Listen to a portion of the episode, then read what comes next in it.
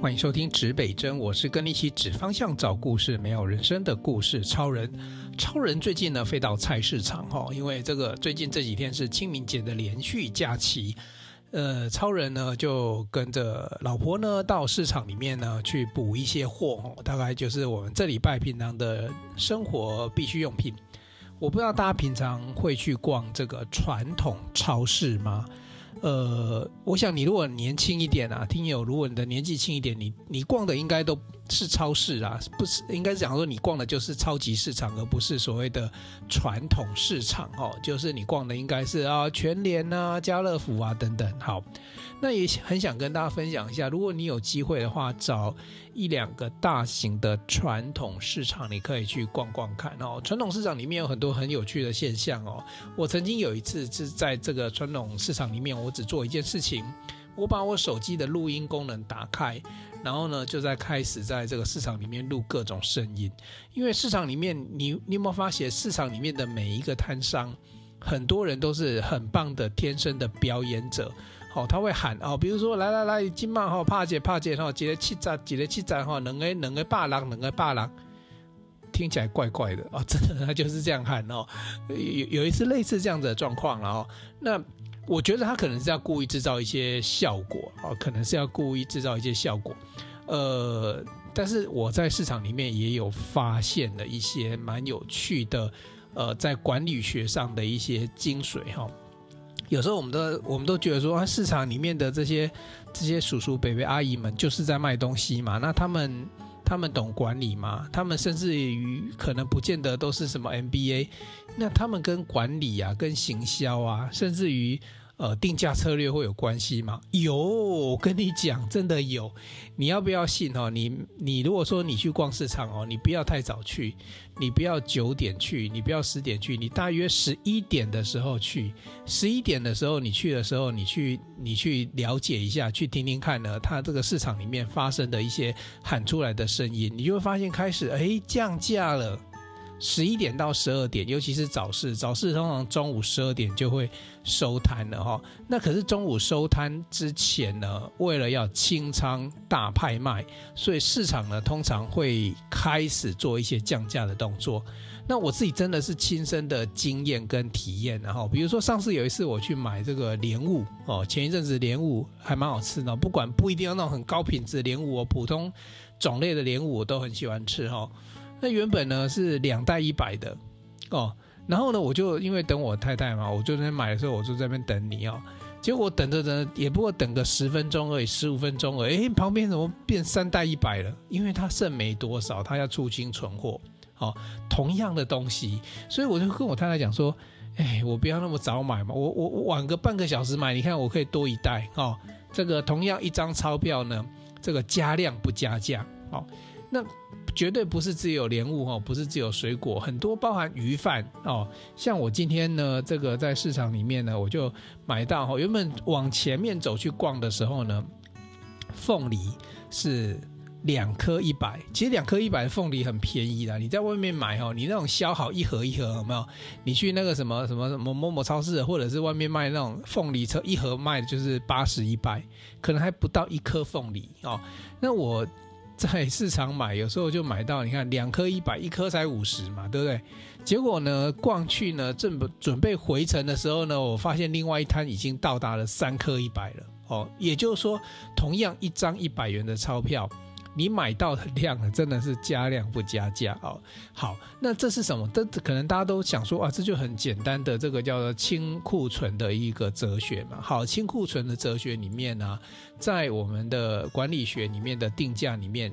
哦，有有有一个专门的学问叫做定价策略，那它其实就概念上来讲，它其实就是一种动态定价策略。哦，那这个动态定价策略在市场里面呢，有做到多多么的极致呢？我有观察到小贩们的一些动作，比如说这个有时候标价他们都会用那个纸板啊，写的一斤一百，对不对？好。我我我有注意到，我大约十点十分、十点十五、十点二十的时候开始啊，小贩陆陆续续都把直接把那个那个板子啊直接翻面。我跟你讲，一斤一百马上变一斤八十，一斤五十马上变一斤三十五，好，真的会这样子。那那这个也没有错，这个就是为了清库存一个很重要的方法。那你想想看哦，小贩们没有念过 MBA，可是他们都懂得动态定价策略。也就是说，我今天卖这个东西呢，为了到最后能够让卖给大家的时候呢，我就不要呃这个这个用维持原价。我的重点不在于。赚多少钱？我的重点是这些东西我带出来就不要再带回去了，因为带回去变库存，可最后可能会变成是这个呃呃废弃物哦，就可能就没有办法再卖了哦。所以这是一个很简单很简单的道理。可是很简单的道理，你运用到这个这个价格的管理上来讲，它就运用了一个方法叫做动态定价策略。好，那我这边先跟大家分享一个，就是说我之前有运用动态定价策略。做了一一个呃解决社会问题的一件事情，那这件事情我跟大家讲完之后，如果你现在去看坊间去看，你会发现它已经实现了。那我只是因为我我我只是因为我没有过多的没有足够的资源，或者是呃没有足够的人力，或者是没有足够的时间呢，来把这件事情实现。不然我相信我提出的 proposal 应该有机会。哦，有机会在全世界都可以变成一种商业模式哈。我来跟大家讲另外一个我发现的现象哈，在若干年前我在大学教书的时候，有一次这个这个学生就跟我讲说：“老师，我跟你讲，我会下地狱。”我说：“你干嘛？我又没有要当你。”他说：“嗯、因为我在这个。”好了，全家打工哦，这个其实应该还好了，就就讲这个企业名字也没关系啊。我在全家打工，那我每天晚上我如果做夜班的时候，晚上十二点的时候，我要倒掉很多的这个叫做这个即期品哦，应该讲说到期品啊，就是你知道有很多的鲜食，便利商店有很多的鲜食，就是那种三明治哦，然后那个汉堡哦，便当，所以它就是通常有有效保存期限是二十四小时。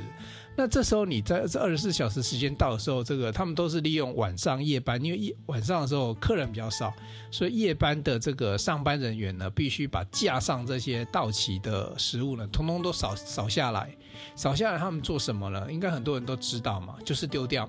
好，按规定不能够吃掉，也不能够给别人哦。哦，当然其实这个潜规则里面会有，就是说，如果是你当班的这个上班人员呢。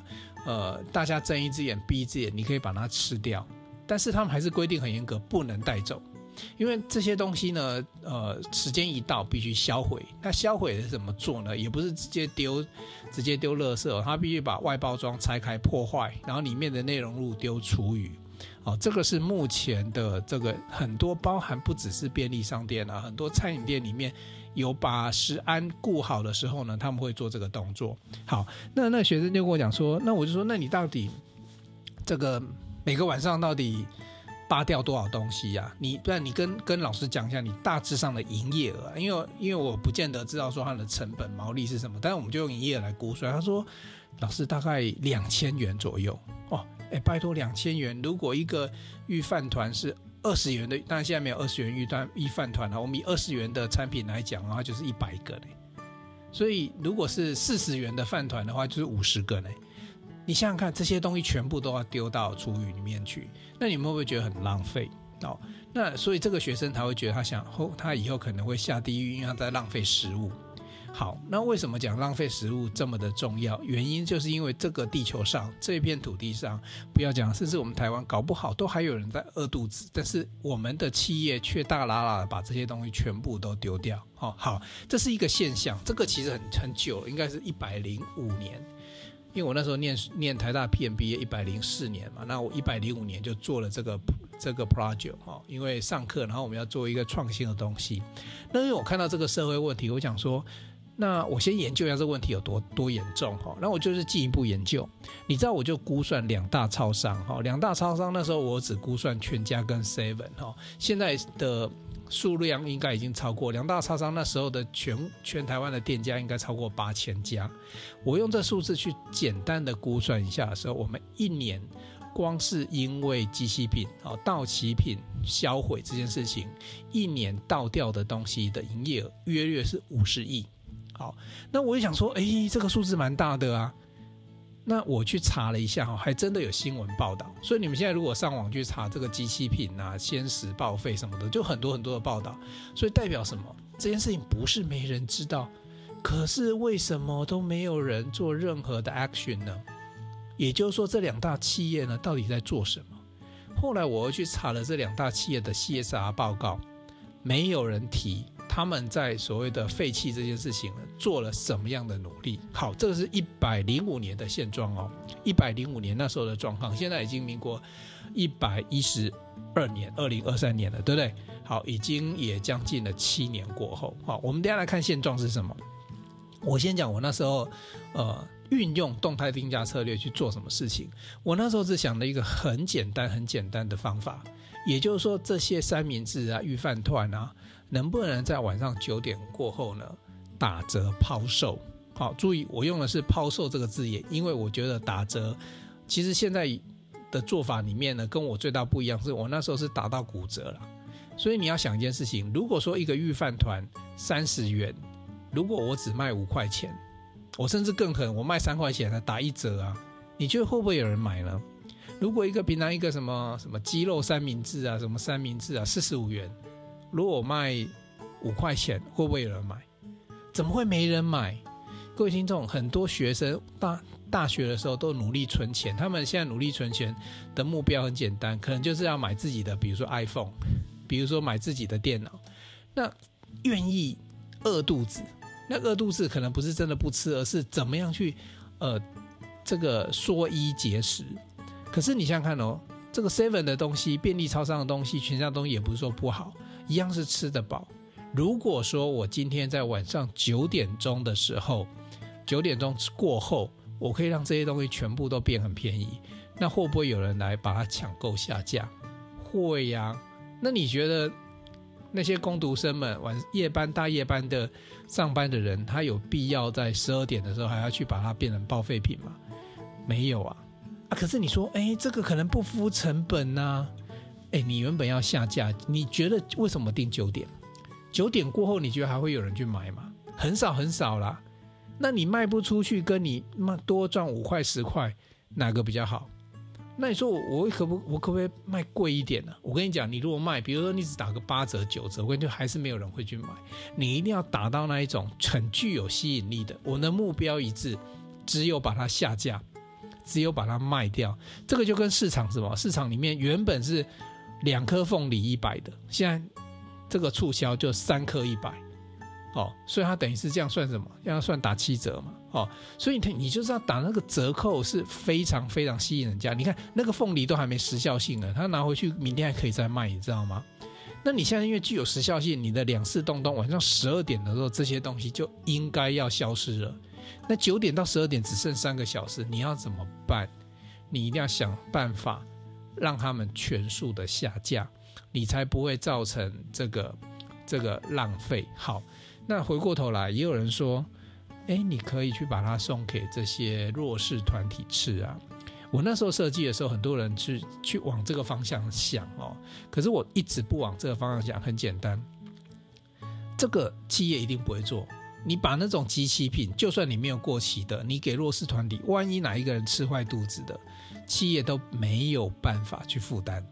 所以以道德的角度来讲，他们不做这件事情。好，这是最简单的概念，所以你不要去想说我要去做什么公益啊，因为做公益你知道吗？那你总不能叫那些呃受到这个公益的捐捐献的人每天都吃御饭团吧？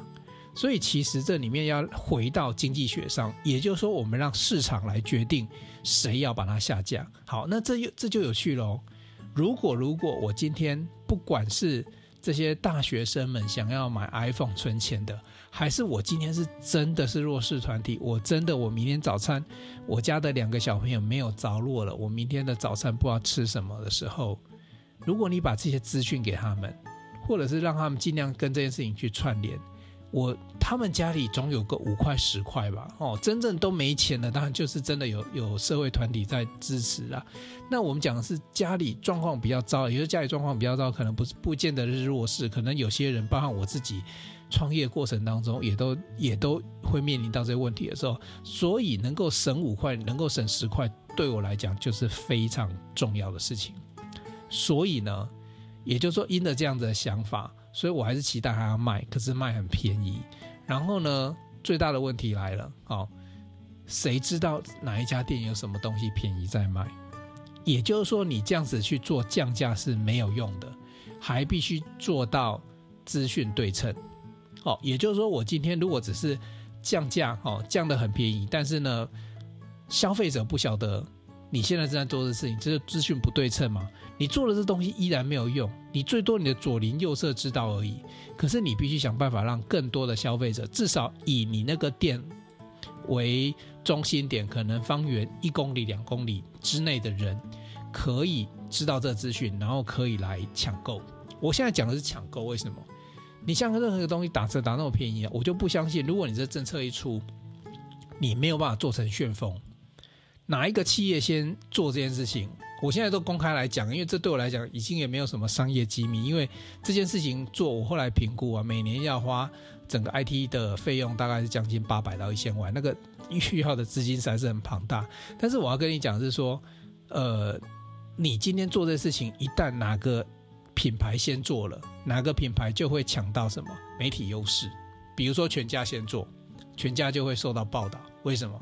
一堆人会在全家半夜九点过后去排队，这怎么没有新闻呢？这就是很神奇，新闻就是没有发生过的事情嘛。那比如说，我会优先选择，比如说在学校附近，哦，学校附近的便利商店开始做，那学校周边的学生就会去做这件事情。好，那我很期待那时候不是我做，但是哪一个企业可以做？但是我要讲句实话，真正做得好了，绝对不是这四大超商系统，是独立的第三者。原因很简单，今天 Seven 做了，Seven 只能照顾 Seven 的店，照顾不到全家的店。全家做了，全家其实现在做了，我等下讲，他也照不照顾不到全那个什么呃 Seven 的店或 OK 的店，或者是莱尔富的店，甚至于他更加照顾不到一般的，比如说烘焙店啊、面包店等等。好，所以我那时候就很想说，如果有一个平台去做这些事情的时候，我们去串联所有想要把这个机器品能够在这个极短时间下架这件事情能够能够做到的话，那你想想看，这五十亿的浪费，你把这五十亿的浪费救回来了，难道你公司不值五亿吗？好。有时候你设计任何解决社会问题的同时，你还是必须回过头来思考，你能不能让自己所有的这些期望呢变现？哦，也就是说，你帮人家解决五十亿的问题，我们就很简单的逻辑嘛，我们解决台湾五十亿的热浪费商机，这家公司你说它没有五亿的价值，没有十分之一的价值，不可能。甚至于他可能每年，我现在讲每年哦，不是只是说他的。这个叫做呃股东权益啊，然后什么什么叫做市值多少？没有，你每年解决五十亿，你每每年有没有这个十分之一？有没有五亿的身价？有没有十亿的身价？哎，一家公司要能够有五亿、十亿的营收，这个基本上都有是一定规模的。可是前提是你要做什么事情？哦，好，那我觉得我这件事情收敛回来，我只是告诉大家。做这件事情用一个很简单的基本逻辑，也就是运用了晚上九点之后打折打到骨折，哦，甚至于还有更更犀利一点的哦，你不要一次性打折哦。我跟你讲，九点零一分是这个价格，对不对？好，假设一个一个这个三明治五十元，九点零一分它变二十呃变四十元，十点零一分变三十元，十一点零一分变二十元。你知道吗？如果系统可以做到这件事情，其实这个都不难，一点都不难哦。那如果你可以做到这个事情的话，你就会发现，呃，可能有人会等待，等待越晚越便宜。可是这就有一点赛局，就有一点点的博弈赌博了。哎，我现在出手一买，哦，可能会买贵，可至少我买到了。可是我如果不买，我等它有可能会更便宜。所以其实你光是在那个便利超商小小的鲜食架里面，你就可以做很多很多好玩的事情。那也可以让你整个超商火起来。还有你想一件事情哦，超商会不会亏本？有人问我，超商你说以这个以这个物件来讲，它一定亏本啊。假设呃这个这个产品是五十元，你说他卖十元，那当然亏，它成本可能是二十元了。可是你不要忘了，这个人在结账的时候，他买一个三明治，难道不会想说我明天早上要配个鲜奶吗？你以为他真的是什么弱势吗？不一定哦，弱势团体可能他真的就没有买了就走。可是，一般人只是为了假设你只是为了贪小便宜的时候，你能不能告诉他说，你现在这个东西再搭配鲜奶买，再便宜你两块钱？我告诉你，光是两块钱，他就会去搭配鲜奶。你在晚上九点到十二点的营业额会不会增加？怎么可能会不会增加呢？搞不好你的营业额比同时段还要高。所以这里面就产生非常多很有趣可以操作的事情。只是我那时候在观察我们的至少两大超商系统，因为全家是属于日本的系统嘛，那你说你要去撼动也不容易。那你说 Seven 是统一的系统，那它背后还是有很多他自己的策略。所以我跟你讲，当一个团队很大的时候呢，他做不到敏捷。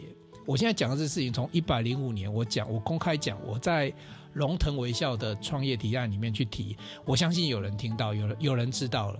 因为现在全家在做的友善时光里面的模组，跟我刚当初的概念几乎是一模一样的，但我没有说他抄我，因为这很容易像哦。那概念很简单，只是说它的打折，它没办法打到骨折。你现在去看，你去打开这个全家的 app 里面哦，你去找到友善时光，它它就会告诉你，它做资讯揭露。呃，今天几点的时候呢？现在目前在哪一个家店有什么东西正在打折？哦。所以它有一个很重要是 LBS，我为什么讲说要加入 LBS，就是 location base 的这个设计？为什么？因为我今天如果说有一家店在打折，它从五十元变五元，可它在台北，我在新竹，你知道我怎么可能为了那个 为了那个省四十五元，我跑去那边买呢？可是如果说是在我们家外面的两公里外的便利超商正在打折，我有可能骑着摩托车去买，对吧？所以它必须是一个 LBS 的系统，所以。全家的友善时光做到了 LBS，然后动态定价，哦，然后现在有很多了，包含全年，你去有时候去买，你都可以晚上看到它的贴贴纸说这个蛋糕，因为蛋糕有那种新鲜度问题，那很快它它就需要降价了，所以它就贴了这个贴纸，告诉你它准备降价，哦，或者说它已经降价几折，你可以去买，那那都是新鲜的东西，都是在所谓的赏味期间的东西都可以买，哦，所以这样子其实我们我们去买这个东西，就是去解决了一个剩食的问题嘛。那便利超商最大的现实问题，即期品最大的问题不是不是饼干，而是这些鲜食，因为鲜食通常它的有效期限就是二十四小时，所以它的销售量来讲的话，如果不好，就会马上产生问题哦。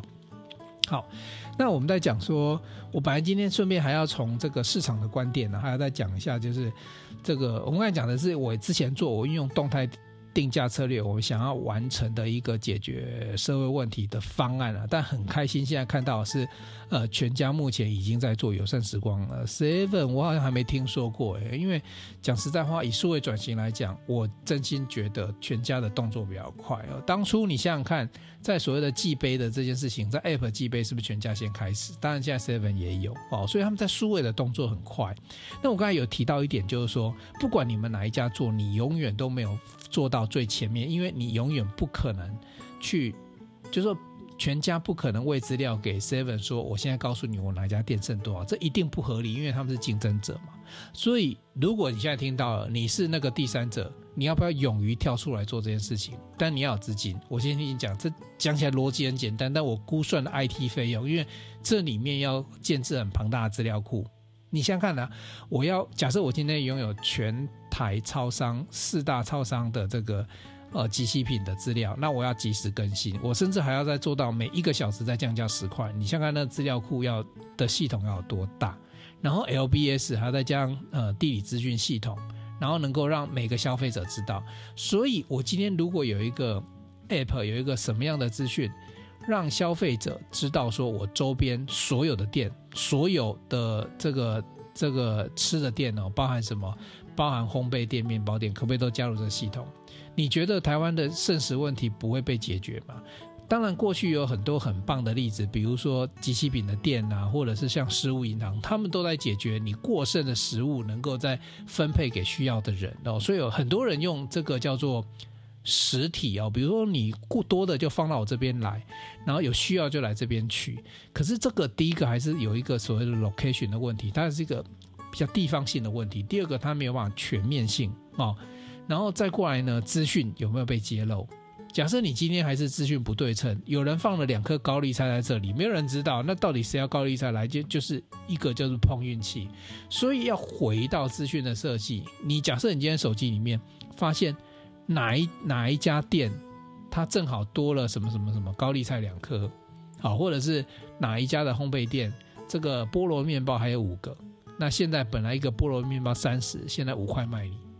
如果你手边都有这资讯的时候，你会不会善用这些事情？第一个，对消费者来讲会省下很多钱；第二个呢，对业者来讲会省下很多这个浪费鲜食剩食的可能。对，那你说对某一些家里状况比较不好的人，他可不可以善用这一套系统，帮自己不要挨饿饿肚子，而且吃到有品质的东西？可以啊。那这么好的方案为什么没人做？因为你要去串联四大超，你说串联一般的业者，那就去谈，用一个合约去谈，然后让他想办法让资讯上架。可是你要串联这四大业者的话，你的你的格局要很高了。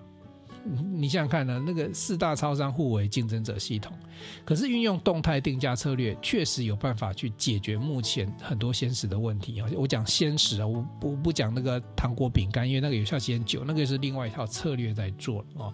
这个就是我当初一百零五年那时候提出来 Good Night 的一个想法。我我那时候也把它报到龙腾微笑比赛了，不过我进入入围了。但是后来我再往下走，因为龙腾微笑基本上他看的是你真的已经在做了。我一看哦，我光是这个要要做 IT 工程师啊，要要云端多少，然后我不是 IT 专长的，但我稍微请教专家之后，我觉得这个在我手上实现很困难哦，我没有资源去做，因为那个资源太庞大了哈。但是我很期待。呃，一旦有人做出来的，能够解决这个肾石问题，但现在也看到了哈，就确实友善时光也在解决全家自己的问题，所以你自己去看哦，你可以去全家的这个官方页面去看到他的 CSR 报告，他就里面就洋洋洒洒罗列他在友善时光做的事情，因为这是对企业来讲的一个叫做 CSR 一个很很有利或者是说很棒的一个做的事情哦，当然这个很棒，我们也给全家鼓鼓掌哦，我们期待这件事情越做越好，但是呢，我更期待。因为全台不是只有全家应该做，应该所有呃有提供食物而且有过期这个问题的囤货啊、报废的问题的，都应该一起来做。那这样的话，我们就可以省下很多这个资源的浪费。现在都在谈 ESG 嘛，对不对？那你光是所谓的这个这个环境的这个部分、减费的部分，你做到也是一个很好的社会责任。哦，好，最后一点，我想再谈一下哦。其实有一本书叫做《精准定价》。哦，精准定价里面谈到一个东西叫做这个智慧型的降价，因为我们今天谈到动态定价嘛，又谈到市场的降价哦。那智慧型的降价有哪几种模式？我简单跟大家分享几种，然后让大家也其实你们都知道哦，只是你又不晓哦，原来这个叫叫智慧型降价哦。你去买车的时候，如果旧车换新车，是不是一种智慧型的降价？因为你旧车换新车，像台湾这边就是五万块钱的关税补助嘛，对不对？那其实新车我跟你讲，车商来讲，车商他自己本身没有降价，那是什么？因为政府为了这个能够太旧换新哦，这个政府补贴你五万块，政府补助你五万块去买车，然后去促进这个你去买车，那政府有什么好处呢？你买车之后就会促进这个 GDP 的成长。所以这个其实一个是一个生态系的概念哦，这个又是羊毛出在狗身上，猪来买单的概念哦。还有一些降价的方法，比如说你大家也都记得 Costco 有黑色星期五这种降价，其实这种降价呢，它不见得是在呃就是要消化，因为一般降价大部分都是竞争者或者是消化库存，这都是很重要的时机。像市场来讲，这种它不是竞争者，可能。可能卖莲雾的没那么多，卖凤梨没那么多，可是他要消化库存，他今天把莲雾跟凤梨带来了，就是把它卖光回去，也省得比较轻，省了油钱，回去也不用怕这个水果坏掉，对不对？所以它就是去化库库存。哦，那有一些是因为竞争，哦，那像比如说 Costco 的黑色星期五，它可能就是策略性的，反正我就算这一天没关系，我就是低于成本就让你买，买的开心，你就要记得。但重点是什么？重点是你会记得 Costco，哦。那另外一些降价的手法，不是只有在这个数字上打折哦。那你你你提供一些商品或现金取代哦，比如说像买一送一，就这概念，买一送一就打五折嘛。可是你还是要买一个啊。像我可以跟大家讲，像这种很多东西哈，很多这种所谓的市场的这些所谓定价策略，都不是真正什么 MBA 里面讲的那么透彻的东西，就在市场里面。以前我妈。我们家里在卖肉粽的时候，人家希望说我妈啊，一个粽子，比如说三十五块哦，那三颗能不能算一百块？我们家 never，我跟你讲，就是小气，就是铁公鸡，没办法，我们家始终不降价。以前我也是觉得，老妈怎么这样子，就是这么抠，人家好，你你不要讲说买买这个三个好了哈，你假如是买三十个。